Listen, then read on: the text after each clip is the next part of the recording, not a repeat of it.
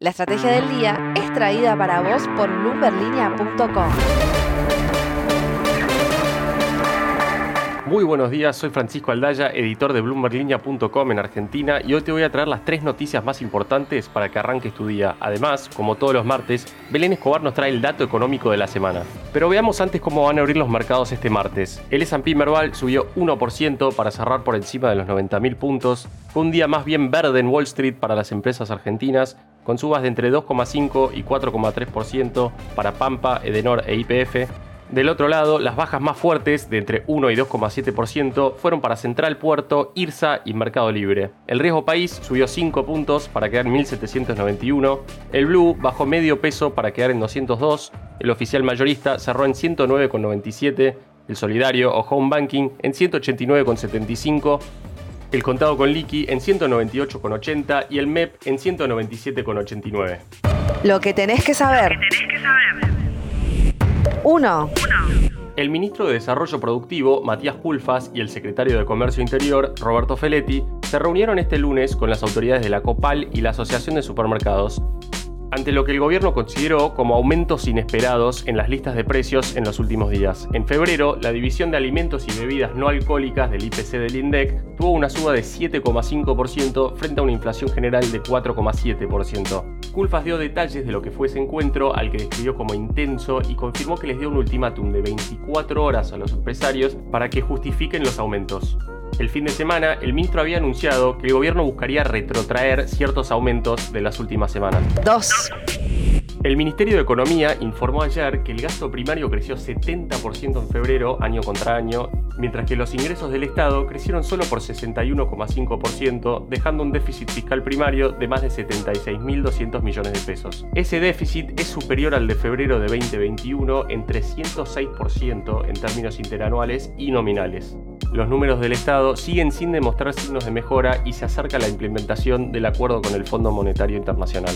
3. Queda una sola instancia para que se implemente el nuevo programa de Argentina con el FMI y es la reunión del directorio del organismo que se va a dar este viernes y donde se va a discutir la aprobación final del acuerdo. Ante el pedido de Argentina, el fondo accedió y postergó los vencimientos que el país tenía que enfrentar por casi 2.800 millones de dólares entre el 21 y el 22 de marzo, es decir, este lunes y este martes. Ahora, esos pagos se van a hacer con la misma plata que el fondo nos va a girar una vez que el directorio apruebe el programa del viernes, algo que es casi una certeza.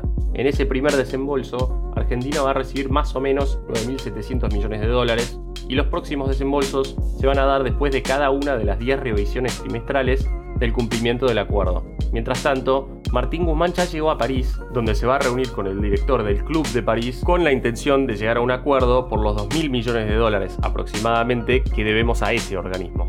El dato económico. Y ahora, Belén Escobar, contanos por favor cuál es el dato económico de esta semana. Y la suba de precios sigue dando de qué hablar, porque esta semana vamos a escuchar más anuncios del gobierno que van a buscar poner un freno a la escalada inflacionaria. Luego de que el fin de semana se oficializara la creación de un fideicomiso y se elevaran las retenciones al aceite y la harina de soja, el equipo económico sigue buscando maneras de revertir los aumentos, pero también las expectativas, un factor clave para la economía. Pero repasemos rápidamente qué ocurrió con la inflación en febrero.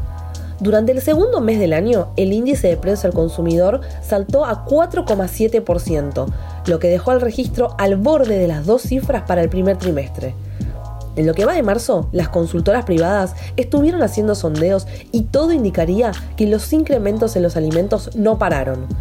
Pero claro, no fueron los únicos aumentos.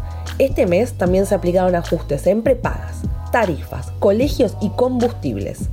Como verán, la famosa guerra del gobierno contra la inflación está complicada y de hecho el sector privado está ajustando al alza sus proyecciones para los próximos meses.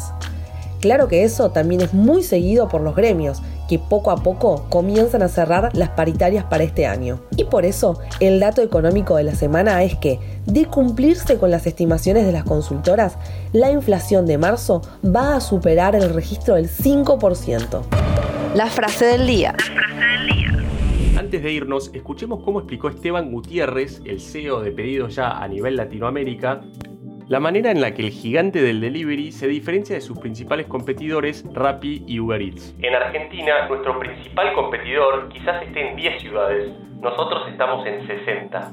En ese sentido, Pella apunta a una escala masiva en los 15 países donde opera, mientras que sus competidores se están concentrando más en crecer en las grandes ciudades. Pueden leer la entrevista completa que le hice a Gutiérrez ya mismo en bloomberglinea.com.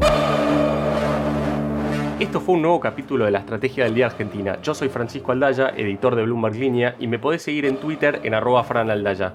No se olviden de suscribirse a este podcast y también a Línea de Partida, Línea de Llegada y Línea de Cambio, los tres newsletters diarios que ofrece Bloomberg Línea. Espero que tengas una gran jornada productiva. Esto fue La Estrategia del Día Argentina, escrito y narrado por Francisco Aldaya. Producido por Arturo Luna y Daniel Hernández. Que tengas un día muy productivo.